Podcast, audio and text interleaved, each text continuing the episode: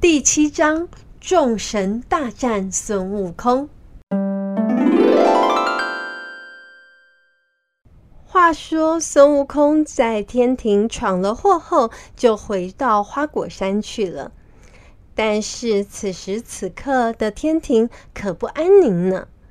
王母娘娘、太上老君和赤脚大仙，他们都一起挤到凌霄宝殿去告御状了。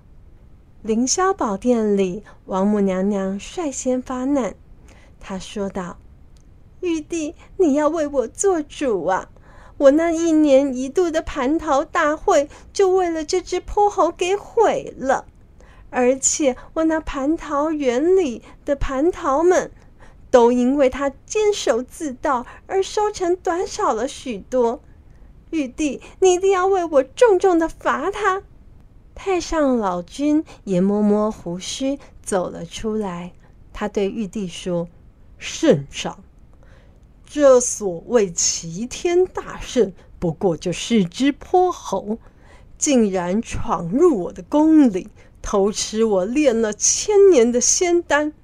你说他要怎么赔偿我？”赤脚大仙在一旁立刻附和道：“没错，玉帝。”这只泼猴一定要重重的罚他！我赤脚大仙从来没有遇过像这样的事情。我不但错过了一年一度的蟠桃大会，我也没有喝到好酒，吃到美食，真的是太可恶了！玉帝听完三位神仙的抱怨，也非常的生气。他说道：“这只泼猴屡劝不听。”胡作非为，真的是罪无可恕。这次我绝对不会再宽待他了。四大天王，还有李天王和哪吒，你们带领十万天兵下凡去捉拿这只泼猴孙悟空。众神仙接了玉帝的指令，立刻动身到花果山去了。孙悟空拿起金箍棒，就冲出了水帘洞。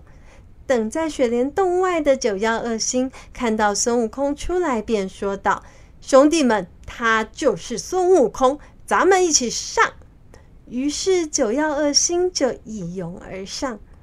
没想到孙悟空实在是太厉害了，就连九曜二星九个神明一起往他这里冲过来，都不是他的对手。没有三两下，就败下阵来。托塔天王李靖看九曜二星不是孙悟空的对手，立刻他就调派了四大天王和二十八星宿继续出兵迎战。谁知道这些神仙呢，根本就是占了下风，没有办法打过孙悟空。不得已，托塔天王只好休兵，择日再战。第二天。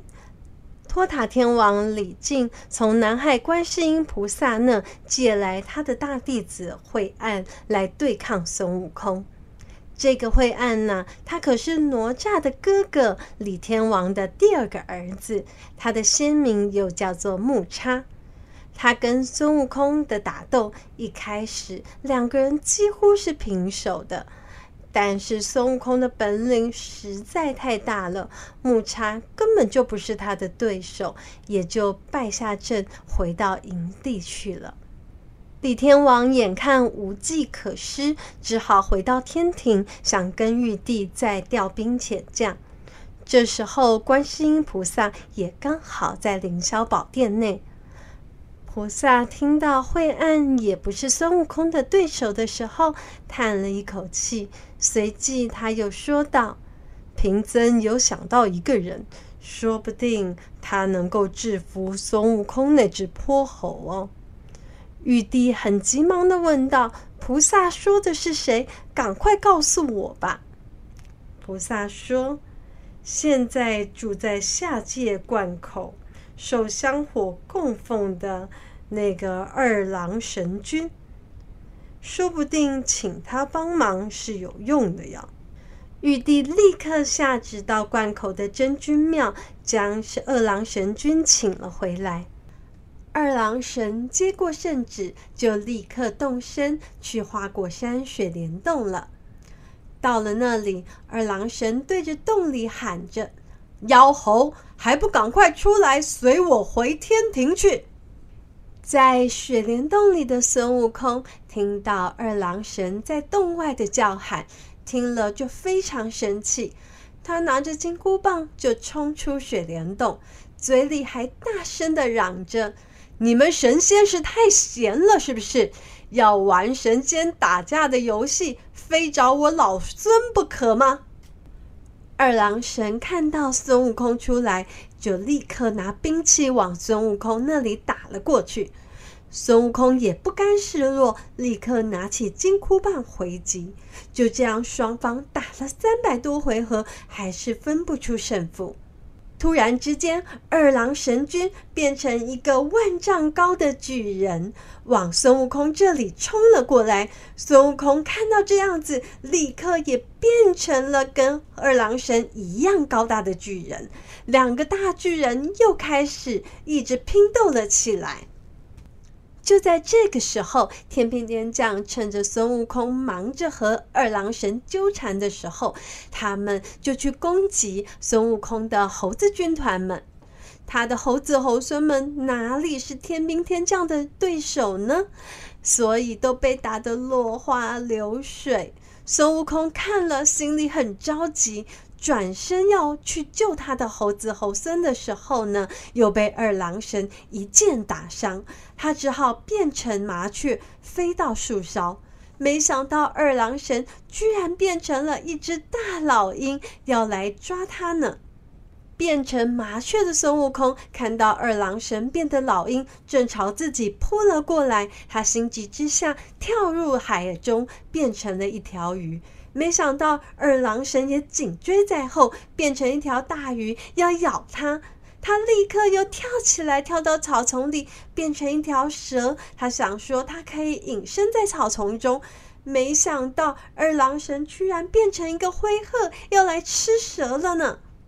二郎神和孙悟空两个人一直不停的变换角色，你追我逃，两个人的变法真是势均力敌，棋逢对手呢。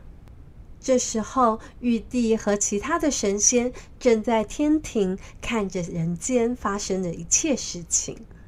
他们看二郎神和孙悟空几乎是势均力敌，也比不出高下。这时候，太上老君就出来说道。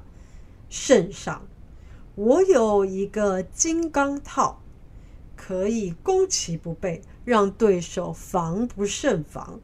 不如我就来助二郎神抓孙悟空吧。玉帝点点头，太上老君就把他的金刚套往凡间一丢，没想到刚好打中了孙悟空的头，整个把他身体紧紧的捆绑了起来。二郎神趁着孙悟空被绑起来的时候，拿着兵器对着孙悟空又是一棒。孙悟空一时来不及反应，就血流如注，终于被二郎神和众神仙们制服了。各位小朋友们，你们觉得这个故事怎么样呢？卢卡斯妈妈觉得孙悟空可真是厉害呢。